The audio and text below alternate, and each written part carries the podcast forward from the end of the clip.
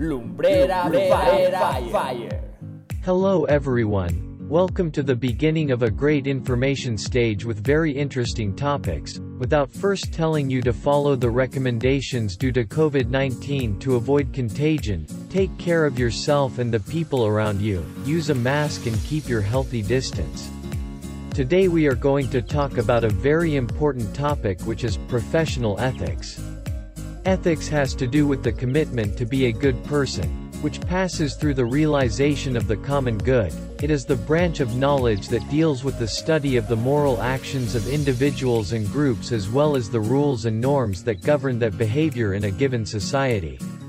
It is mainly based on the universal values that human beings have, such as responsibility, honesty, respect, discretion, among others, applied directly in the workplace. A psychologist who does not disclose the personal information provided by her patient fulfills a duty of professional ethics.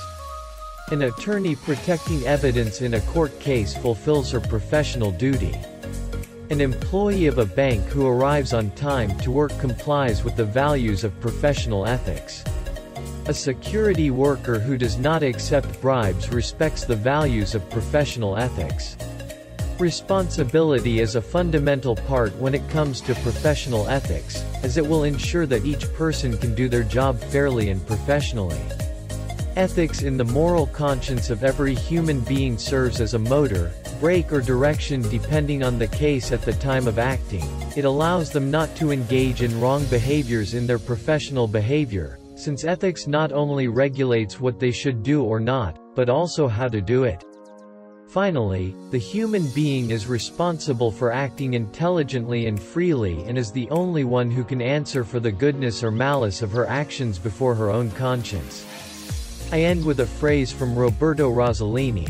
The search for humility is the most important thing, especially if you want to build an ethic and if you want to achieve a certain morality.